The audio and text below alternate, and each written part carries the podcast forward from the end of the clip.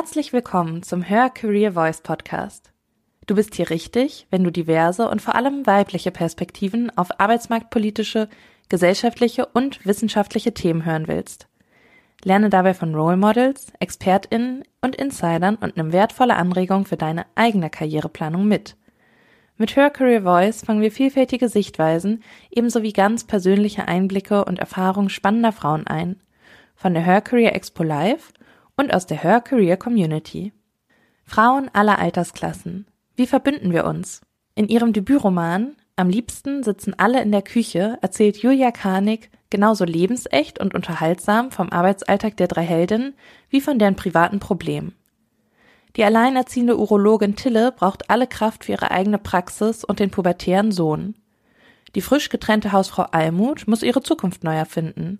Und Jelis, Werberin in leitender Position mit türkischen Wurzeln und dänischem Freund, will immer gewinnen und verliert dabei das Wichtigste aus dem Blick. Als die ungleichen Freundinnen entdecken, dass ihnen derselbe Mann das Leben schwer macht, schmieden sie einen raffinierten Racheplan am Küchentisch.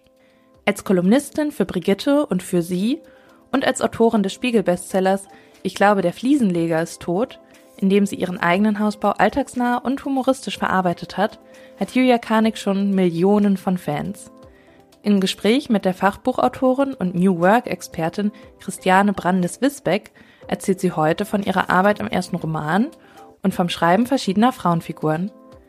Dabei geht es auch darum, wie wir uns untereinander solidarisieren können und wie wenig ein paar Jahre Altersunterschied ausmachen, wenn wir uns nur ineinander einfühlen.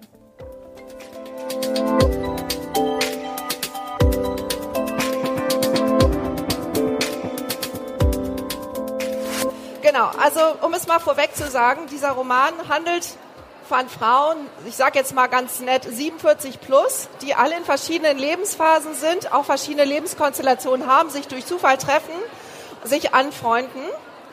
Und Julia wird mehr dazu sagen. Aber das Allerschönste ist, dass junge Frauen Julia schreiben, man merkt ja gar nicht, dass dieser Roman von Frauen handelt, die etwas älter sind. Der ist ja so jung geschrieben und das ist ja so spannend, dass ich auch dieses Buch weggesuchtet habe. Das heißt also auch dieses Thema Frauen jenseits 47 muss kein altes Thema sein. Und das ist, glaube ich, eines der größten Talente, dass Julia einfach so schreiben kann und sich so in Menschen reinversetzen kann, dass alle LeserInnen dieses Buch ganz wunderbar finden. Ja, hallo. Julia kann nicht so gut mit Komplimenten umgehen, deshalb moderiere ich so gerne kann, mit dir. Es ist wahnsinnig laut hier. Ich, äh, tut mir leid, äh, ich verstehe mich selber kaum, aber äh, ich, red, ich, ich hoffe, äh, euch geht's anders. Ja, ich habe ein Buch geschrieben, ähm, meinen ersten Roman und mir war immer klar, dass ich ein Buch schreiben möchte, in dem es um Frauen in meinem Alter, ich bin 52 geht, also Ende 40, Anfang 50 weil ich, ohne jetzt da wissenschaftliche Studien betrieben zu haben, das diffuse Gefühl hatte, dass wir nicht richtig repräsentiert werden in unserer Altersklasse, in der in der Literatur, also irgendwie so in, in, in, in, fiktiven, also ich komme mir immer zu alt vor, so ein bisschen wie ich denke mal, so spießig und humorlos und, und müde sind wir doch gar nicht. Ich habe irgendwie einen Heidenspaß, wenn ich abends mit meinen Freundinnen zusammensitze und so übers Leben rede, über Job, Kinder, Männer, äh, alles Mögliche. Ehrlich gesagt habe ich selten so viel gelacht wie, wie jetzt, weil man dazu ja auch eine gewisse Reife braucht, um humorvoll irgendwie auf Dinge gucken zu können. Und ich möchte ja, einen Unterhaltungsroman schreiben, der das widerspiegelt, so, in dem sich, äh, ja, den, den meine Freundinnen auch gerne lesen wollten. Das war so der, der Antrieb, in dem wir nicht so altbacken rüberkommen, wie ich das Gefühl habe, dass wir oft präsentiert werden. Wir sind nicht auf dem absteigenden Ast. Überhaupt nicht. Überhaupt nicht. Also je älter man wird, desto lustiger kann das Leben sein. Es liegt natürlich ein bisschen an einem selbst. Ne, wenn man dann einfach sagt, so, Shit happens, ne? wir können es nicht vermeiden, aber es ist immer eine Frage, wie man damit umgeht. Wir leben ja jetzt auch in schwierigen Zeiten und äh, wenn wir nicht ein bisschen humorvoll damit umgehen, ist es vielleicht nicht so grundsätzlich nicht so gut durchs Leben zu kommen. Und deshalb, wir haben auch darüber gesprochen, dass Julia diese These vertritt, Humor ist eigentlich so ein verstecktes, wenig bekanntes Management-Tool, ne, um mal die Kurve zu Her Career zu schaffen. Warum glaubst du oder wo hat dir Julia Humor geholfen in deinen unterschiedlichen Lebenssituationen als Autorin, Redakteurin, Kolumnistin? im Umgang vielleicht mit Situationen, die nicht so ganz einfach waren? Naja, ich glaube, Humor ist eine Haltung. So, ähm, woher ich die hab, kann ich jetzt nicht richtig sagen. Ob das irgendwie genetisch bedingt ist oder äh, meine These ist so ein bisschen, dass ähm, also in meiner Familie war Humor nicht sehr angesagt. Also ich hatte und ich habe das Gefühl gehabt, es war immer so ein bisschen Notwehr, dass ich so eine humorvolle Ader entwickelt habe. Und irgendwann habe ich entdeckt, dass es ein Mittel ist, auf die Welt zu gucken. Nicht das einzige. Also ich finde es auch doof, dass es wird ja schnell zynisch, wenn man sich über alles lustig macht. Aber es ist natürlich ein Mittel, um Distanz zu gewinnen zu bestimmten Sachen, auch im Job. Und dann habe ich es natürlich geschult sozusagen über meinen Kolumnistinnenblick. Und ich glaube, ähm, Humor und Frauen ist ja nochmal ein ganz eigenes Thema, weil uns das ja nicht zugestanden wird, uns lustig zu machen. Wir müssen immer alles ganz ernst nehmen. Das mit den Kindern müssen wir ganz ernst nehmen. Das im Beruf müssen wir ganz ernst nehmen. Den Haushalt müssen wir ernst nehmen.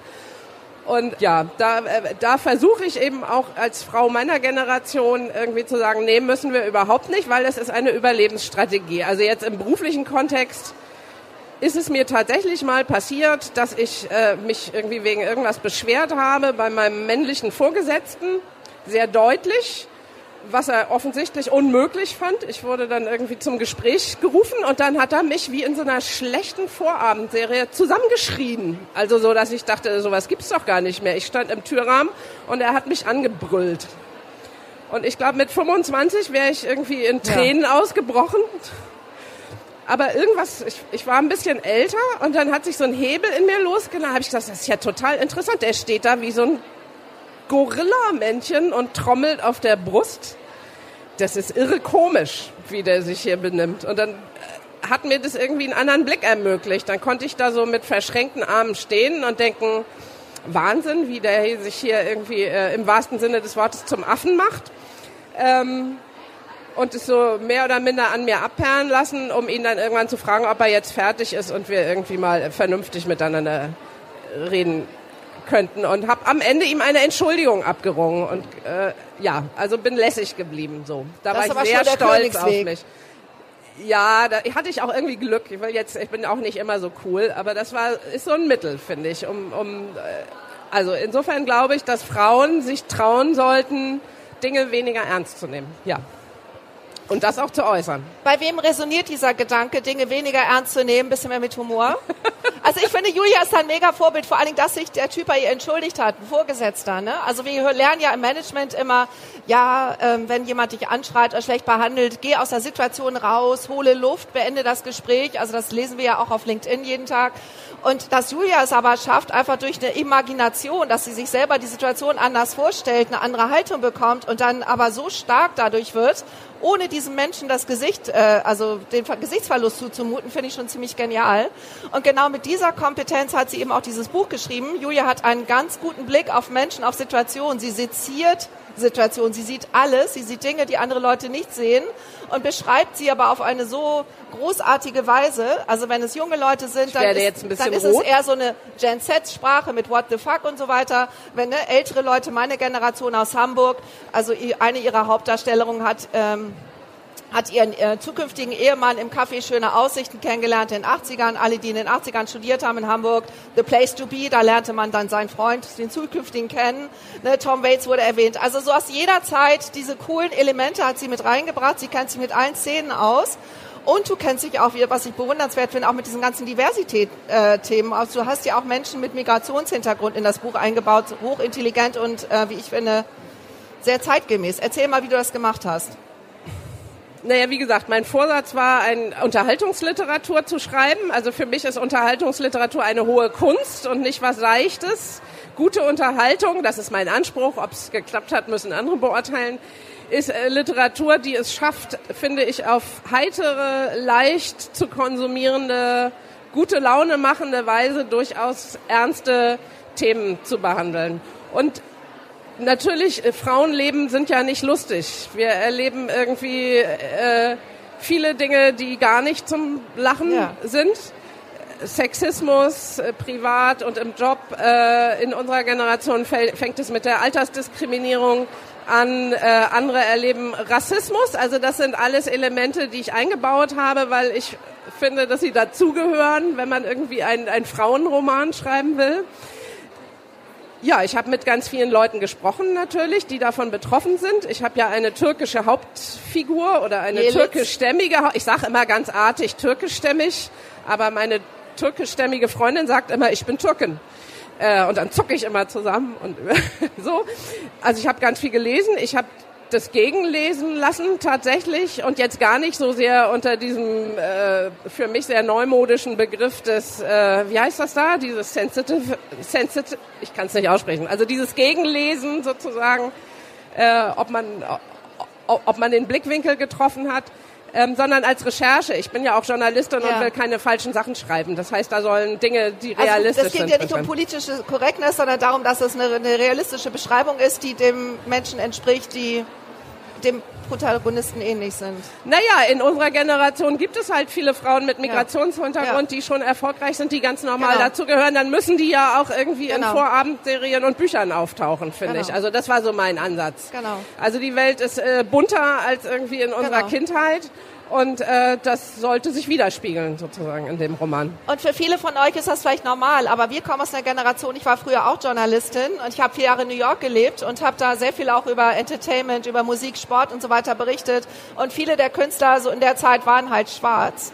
Und dann hieß es immer, biete uns doch nicht immer so viel Schwarze an. Das ist 90er Jahre. Ne? Das heißt also, dieses Thema Migrationshintergrund, POC und so weiter ist nicht selbstverständlich Teil der deutschen äh, Nachrichtenjournalismus-Szene oder eben auch der Romanszene. Und dass du jetzt eben in diesem Roman auch äh, Menschen mit unterschiedlichen Kulturen, Hautfarben eingebunden hast, selbstverständlich, ohne das aber so nach vorne zu stellen, finde ich eben auch sehr zeitgemäß. Na, da musste ich auch dazulernen. Ja. Also Ja. ich meine, ich komme, das ist, glaube ich, für die Jüngeren unvorstellbar. Ich bin irgendwie 1980, glaube ich, aufs Gymnasium gekommen. Ich hatte wirklich nicht einen einzigen Mitschüler und nicht eine einzige Mitschülerin mit Migrationshintergrund. Die existierten auf dem Gymnasium, wo ich hingegangen bin, einfach nicht. Und das ist natürlich furchtbar. Also das ist... Äh, das habe ich aber auch erst sozusagen äh, im Laufe meines Lebens, als ich mich damit beschäftigt habe, äh, überhaupt angefangen, mir darüber Gedanken zu machen, warum das so ist. Und das ist irgendwie äh, natürlich nichts mit der Intelligenz Genau. oder so, äh, äh, dass die es alle nicht geschafft haben, sondern dass das strukturelle Probleme war. Insofern ist es auch vielleicht so ein bisschen so eine Wiedergutmachung, Ja. eine späte, weil mir das unangenehm ist sozusagen, dass ich das so lange hingenommen habe, ohne das zu hinterfragen. Und deswegen wollte ich es jetzt bewusst anders machen. Und ich finde, ich habe jetzt auch gerade so ein bisschen Gänsehaut wegen dem Thema Wiedergutmachung. Also zum Inhalt, wer das Buch noch nicht kennt. Es gibt drei Frauen, die sich durch Zufall kennengelernt haben. Tille, alleinerziehende Urologin. Urologen sind dafür bekannt, dass sie sehr lustig sind. Also die mit dem großen Humor, sagt man, im Ärzteumfeld werden Urologe oder Urologin. Ja, also die Urologin war sozusagen der Ursprung dieses Romans, weil Genau. ich eine Freundin habe, die alleinerziehende niedergelassene Urologin ist. Die ist von der Persönlichkeit ganz anders als äh, meine Tille. Aber auch mit der habe ich viel am Küchentisch und die hat immer so wahnsinnig lustige Geschichten aus ihrer Praxis erzählt, so dass ich schon vor zehn Jahren gedacht habe, wenn ich mal einen Roman schreibe, also das war irgendwie, dann soll darin irgendwie eine Urologin drin vorkommen, damit ich diese lustigen Anekdoten unterkriege. Und das war auch mein Arbeitstitel zuerst, irgendwie die Urologin. Ich habe dann aber eingesehen, also ich verstehe nicht viel vom Buchmarkt, aber dass ich Romane mit dem Titel Die Urologin schwer irgendwie an den Verlag bringen lassen. Das, äh, da, da, da musste meine Agentin mich nicht lange überzeugen. Aber ich habe mir diesen Traum erfüllt. Das finde ich total super. Sie hätte ja und es ist auch wirklich lustig, weil es natürlich äh, ja ist ja so ein bisschen pikantes Fachgebiet und die hat da viel mit Männern in seltsamen Situationen zu tun. Also es ist einfach kann guter man auch Stoff. Buch zu lesen. Ne? Also es gibt auch lustige Männerszenen, Sexszenen, äh, äh, Reflexionen über potenzielle Sexszenen. Also, Also es ist ein bisschen schlüpfrig. Es gab Ja. Verlage, die das abgelehnt haben Ja. mit der Begründung, das sei irgendwie zu, zu igitt tatsächlich. Das wollen die Ist es Frauen nicht. nicht. lesen. Ich. Nein, das ist total ähm, komisch. Genau, diese Urologin, diese taffe Frau hat einen Sohn, Jan, der ist ungefähr 15. Die hat dieses Kind alleine großgezogen. Als Nils erfuhr, dass sie schwanger war, war er nicht so wirklich interessiert an der neuen Familie. Jan ist so ein bisschen awkward, er kann sich nicht so gut bewegen, hat auch nicht so eine tolle Körperhaltung. Äh, na, er spielt vor allen Dingen zu viel gerne. Computer, wie mein Ja, Sohn. Da habe ich genau. mein eigenes Also Trauma eigentlich die meiste Zeit online verarbeitet. mit Computerspielen. er fühlt sich unter Menschen nicht so wirklich wohl. Und Jelitz, die, ähm, die äh, Werberin, mega erfolgreich, die einzige in der Werbeagentur Frau, die auf ein, auf ein fast so auf dem Partnerlevel unterwegs ist mit Blick, Corner Office äh, auf die Elbe, also schon super Status, die eigentlich auch gerne Kinder haben wollte, es aber nicht geschafft hat, also auch nach zwei künstlichen Befruchtungen aufgegeben hat. Die sagte dann so, als sie Jan kennenlernte, hm, so hatte ich mir Kinder gar nicht vorgestellt, eigentlich sind die doch klein und niedlich und jetzt ist das hier so ein 15-Jähriger mit hängenden Schultern, der gerne Computer spielt und das ist halt auch ein Kind. Ne? So, also äh, diese Situation naja, ist, ist lustig, aber die freuen sich später an, Jan entwickelt sich super, also ne, das ist der Anfang. Ja, also äh, äh, ich habe alles Mögliche verarbeitet sozusagen, was mir selber im Laufe meines Lebens wichtig geworden ist. Zum Beispiel das offene Reden darüber, was auch nicht so schön ist am Kinderhaben oder das irgendwie. Also ich bin nicht der Typ Mutter, der irgendwie immer. Also ich habe zwei Kinder, die inzwischen erwachsen sind und ich kann wirklich sagen, die Armen wissen das auch. Ich habe nicht immer mit verklärtem Blick auf diese Kinder geguckt, sondern auch manchmal so. Oh, oh. Oh Mann. Was mache ich mit ähm, denen? Also ich finde, auch seine eigenen Kinder findet man nicht immer nur super. Da redet nur keiner drüber. Die gibt auch Augenblicke, in denen findet man die richtig blöd oder fragt sich, was man da verzapft hat oder irgendwie sowas. Was habe ich falsch gemacht, dass das dabei rausgekommen ist? Und, und, und das sind Wahrheiten, die tabu sind, gerade für, für Frauen. Und natürlich ist es, ähm, da kann man ein Sachbuch drüber schreiben. Das hätte ich jetzt meinen armen Kindern, die ich im Übrigen sehr liebe, nicht angetan. Aber, aber Belletristik, also fiktive Geschichten bieten ja die Möglichkeit, solche Themen elegant unterzubringen und auch mit Wahrhaftigkeit, ohne sich selber und, und, und die Menschen, die man liebt, bloßzustellen, indem man eben diese, dieses Fiktive zwischen sich schiebt oder eben auch Berufsalltag ist ja in meinem Buch auch sehr relevant, weil ich finde, also der ist ja in vielen Frauenromanen, ist Beruf so, ein, so eine Kulisse. Also die Frauen müssen halt heutzutage irgendeinen so Beruf haben, wenn es kein historischer Roman ist, wo sie irgendwie die Ma also irgendwie nur Schlossherrin sind oder irgendwie sowas, was ja auch ein Beruf ist. Und, und dann ist es so ein bisschen anrecherchierte Kulisse. Das war mir auch wichtig. Ich glaube, deswegen bin ich ja in Wahrheit auch hier gelandet, dass das sorgfältig recherchiert ist. Also das ist ein, ein, ein wenn ich irgendwas schlimm finde, ist es die Vorstellung, dass Leute, die was von der Sache verstehen, das Buch lesen und irgendwie bei jedem dritten Satz denken, oh Gott, ja, da, ja. das, äh, das denkt die sich so, dass das so ist. Aber in Wahrheit ist es ganz anders. Das gibt's ja gerne mal im deutschen Fernsehen, finde ich, dass man so mhm. Serien guckt und so Arztserien oder Anwaltsserien und jede Anwältin und jede Ärztin würde sich irgendwie unterm Schreibtisch umdrehen wahrscheinlich, wenn genau. sie das guckt, weil es nichts mit der Wirklichkeit zu tun hat. Und auch das finde ich, also ich finde Unterhaltung ist ja immer potenziell Mainstream und ich finde, wenn, wenn es total, wenn Frauen in Berufen, wenn Frauen mit Karriere selbstverständlich sein sollen, dann muss das auch ein zentrales Element in, in, in der Mainstream-Unterhaltungsbranche Total. und Literatur, eben in meinem Fall Literatur, in Filmen, nicht wahr, Mareile? Hallo. werden, also da, das darf nicht nur schmückendes Beiwerk, weil das jetzt so ein bisschen zeitgemäß sein soll sein. Das muss relevant sein, sozusagen. Ja. Thema schmückendes Beiwerk. Es gibt noch eine dritte Hauptperson, Almut. Almut hat Germanistik studiert, hat dann einen äh, sehr sympathischen jungen Mann kennengelernt, wie gesagt, im Café Schöne Aussichten, hat ihn dann geheiratet, wurde während des Studiums schwanger, hat vier Kinder bekommen. Ich glaube, sie zog dann nach Blankenese mit ihrem dann sehr erfolgreichen Mann, war Hausfrau und Mutter, natürlich perfekte Hausfrau, alles super. Dann so mit Anfang 50 gab es dann die, die Scheidung, das ist auch das erste Kapitel, perfekt beschrieben, wie sie beim Notar sitzen, der Notar da seine sachlichen Dinge runterbetet und sie so im Stream of Consciousness ihr Leben nochmal so Revue passieren lässt, ihren Mann anguckt, jede kleinste Gesichtregung wiedererkannte, ah, jetzt denkt er dies, jetzt denkt er das, aber sie leben eben gerade jetzt Entscheidungen. Und sie hat es geschafft, dem Mann äh, sein, seine Wohnung in einem Spüttel abzuschnacken und auch ein bisschen Geld und dann zieht sie in einem Spüttel ein und wird Nachbarin von Tille und Jan. So, das ist da, da, da die erste Begebenheit und Jelitz, die ähm, Werberin, treffen sie beim Salzer-Treffen wo es dann einen kleinen Unfall gab. Erzähl du mal gerne, ist ja dein Buch.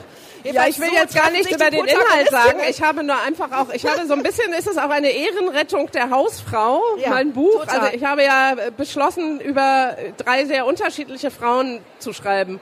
Und das Hausfrauen Dasein ist ja aus vielerlei berechtigten Gründen äh, aus der Mode gekommen, wobei auch in meiner Generation, also ich glaube bei den Jüngeren ist das anders, aber ich bin Jahrgang 70, es gab noch relativ viele Frauen um mich rum, die tatsächlich einfach irgendwie aufgehört haben zu arbeiten mit dem ersten Kind und dann auch so schnell jedenfalls nicht mehr damit angefangen haben. Also das ist ein durchaus äh, üblicher Lebensweg noch gewesen, zum Glück. Heute glaube ich nicht mehr so viel. Und trotzdem habe ich als Beru immer berufstätige Mutter oft gedacht, ich möchte überhaupt nicht so leben. Also ich habe da keine Lust drauf. Ich würde mich langweilen den ganzen Tag mit den Kindern. Ich möchte Geld verdienen. Ich will finanziell unabhängig sein. Aber trotzdem verkörpern diese Frauen natürlich, äh, es könnten genauso gut Männer sein, sind es aber traditionell uns geht ja auch ein bisschen was verloren über diese, die, diesen Spagat und immer alles schaffen müssen. Also manchmal habe ich meine nicht so viel oder gar nicht arbeitenden Freundinnen auch so ein bisschen beneidet, weil, weil die so Zeit für die guten Dinge im genau. Leben hatten die unser eins immer so äh, in, in Quality Time zwischen 18 und 18.30 abgearbeitet haben. Ne? Und ich meine, machen wir uns nichts vor, dieses ganze Care-Arbeit-Thema. Also dieses, nehmen wir, Essen spielt in meinem Roman eine große Rolle, ja. so ein bisschen aus Versehen. Die, irgendwann ist mir klar geworden, warum, weil ich die, die Kochen und gemeinsam essen für mich der Inbegriff für Geborgenheit und Liebe und gutes Leben ist. Und wie oft habe ich oder mein Mann abends total abgehetzt noch in den Supermarkt gerannt. Also das war immer so ein Fixpunkt in unserem Familienleben. Abends, weil wir uns schon den ganzen Tag nicht gesehen haben, gibt's irgendwie, äh, wird noch zusammen Abend gegessen, so halbwegs in Ruhe und halbwegs lecker mit den Kindern, die immer äh, bekocht werden wollten, weil irgendwie ihr Kita oder Hortsessen genau. immer angeblich äh, Kotzreiher eklig äh, war, so. Also das haben sie irgendwie geschafft, uns zu vermitteln, dass das jetzt das Mindestmaß an elterlicher Zuwendung ist, dass wir abends nochmal irgendwie ihnen was Leckeres auf den Tisch stellen. Und es war super Stress. Ich weiß gar nicht mehr, wie wir das gemacht haben. Also irgendwie, ich, wie oft bin ich um halb sieben aus dem Büro gerannt und noch schnell irgendwie da auf dem Heimweg irgendwo rein und dann wurde irgendwie zu Hause um halb neun gegessen und um zehn war die Küche und dann bin ich irgendwie in Ohnmacht gefallen. Das heißt, wir zahlen alle einen wahnsinnig ja. hohen Preis für diese Vereinbarkeitssache und manchmal denke ich, nee, das geht doch irgendwie gar nicht. Also auf Dauer geht, kannst du das nicht alles auf dem Niveau halten. Ich habe da jetzt auch keine Lösung, so keine Patentlösung. Aber es gibt ja Debatten um, um, um Teilzeitarbeit mit Kindern. Also tun wir mal nicht so, als wäre es leicht und, und, und lustig, das alles so unter einen Hut zu kriegen. Und insofern verkörperten, ich will nicht, wäre nie gerne Hausfrau gewesen und ich sehe auch, also aus tausend Gründen, ist es finanziell unverantwortlich, sich selbst gegenüber das als Frau zu machen. Und trotzdem steckt da sowas drin, wo ich denke, uns ist auch was verloren gegangen. Und wir, wir, wir müssen unseren Weg korrigieren. Also zwei Doppelverdiener, also wie uns so suggeriert wird, zwei Doppelverdiener Elternteile, die irgendwie Spitzenjob machen und, und irgendwie noch zu Hause immer alles schön, das ist im Grunde genommen nicht zu schaffen, jedenfalls nicht über viele Jahre hinweg. Deshalb finde ich auch den Roman so zeitgemäß, weil ich als Managerin, also ich bin Partnerin bei einer Digitalberatung und habe gleichzeitig noch meine eigene Firma nebenher. Ich mache also zwei Jobs, wenn man so will, in Teilzeit und war auch lange Zeit alleinerziehende Mutter. Und äh, deshalb dieses Thema von Vereinbarkeit von Beruf und Familie oder Pflege und Familie oder Hobbys und Arbeit, das ist eben nicht so ganz einfach. Und ich glaube, wir müssen da Modelle entwickeln in der Wirtschaft, die eben Männern und Frauen, die verschiedene Dinge unter einen Hut bekommen und hinbekommen können. Und deshalb ist eben auch dieses hybride Arbeiten gerade so interessant, äh, dass man mit äh, asynchron Arbeiten vielleicht dann doch in Vollzeit arbeiten kann oder Vollzeit vielleicht weniger Stunden sind, also damit dann Teilzeit, das ist ja dann auch mal Armutsfalle später im Alter. Ne? Also es ist schon wichtig, sich mit diesen Themen auseinanderzusetzen. Und Julia macht das eben auf ihre Art, als Journalistin, als Romanautorin, aufgrund ihrer Reflexion. Ihr merkt ja, wie reflektiert sie ist, dass sie diese ganzen zeitgemäßen Business-Themen in einem super lesbaren Roman äh, zusammenbringt und ich, die sehr wenig Zeit habe, ich habe den wirklich durchgelesen und das ist, ich lese nicht viele Sachen auf einmal durch, weil ich gar keine Zeit und viel zu müde bin.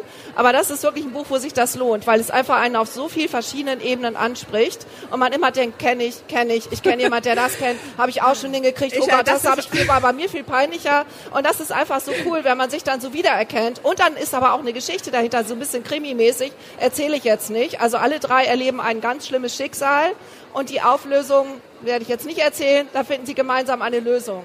Also und es gibt noch ein Riesenarschloch. Cool. Ja, das will ich jetzt nicht erzählen. In dem Buch, naja. okay, äh, Fred, das der Widerling. Dem die drei zusammen eins auswischen. Genau. Ich glaube, im, im Leben jeder Frau gibt es ein Riesenarschloch und wir alle träumen davon, ihm irgendwie mal den, den, Stinkefinger zu zeigen und kriegen das wahrscheinlich leider in neun von zehn Fällen nicht hin, weil es keine Möglichkeit gibt. Weil, äh, aber äh, auch da habe ich äh, sozusagen über meine meine Fantasie genau ausgelebt, irgendwie, was in der Realität leider nicht so richtig Mein Mann hat auch gesagt, ist. das Ende finde ich unrealistisch. Aber das ist egal, ne? Also wir können auch gerne hinterher nochmal so äh, denken, so wäre schön. Und das hat Julia für uns getan. Sie hat einfach ein Ende formuliert, wo wir alle denken, ja. Also ich erröte jetzt ein bisschen. Christiane ist wirklich sehr begeistert von meinem Buch. Das finde ich toll. Und sonst bin Äh, ich sehr kritisch. Ich habe einfach versucht, ein Buch zu lesen, das man irgendwie abends nach einem anstrengenden Tag so weglesen kann und wo man nicht die ganze Zeit irgendwie denkt, das ist mir aber zu blöd, sozusagen. Ja.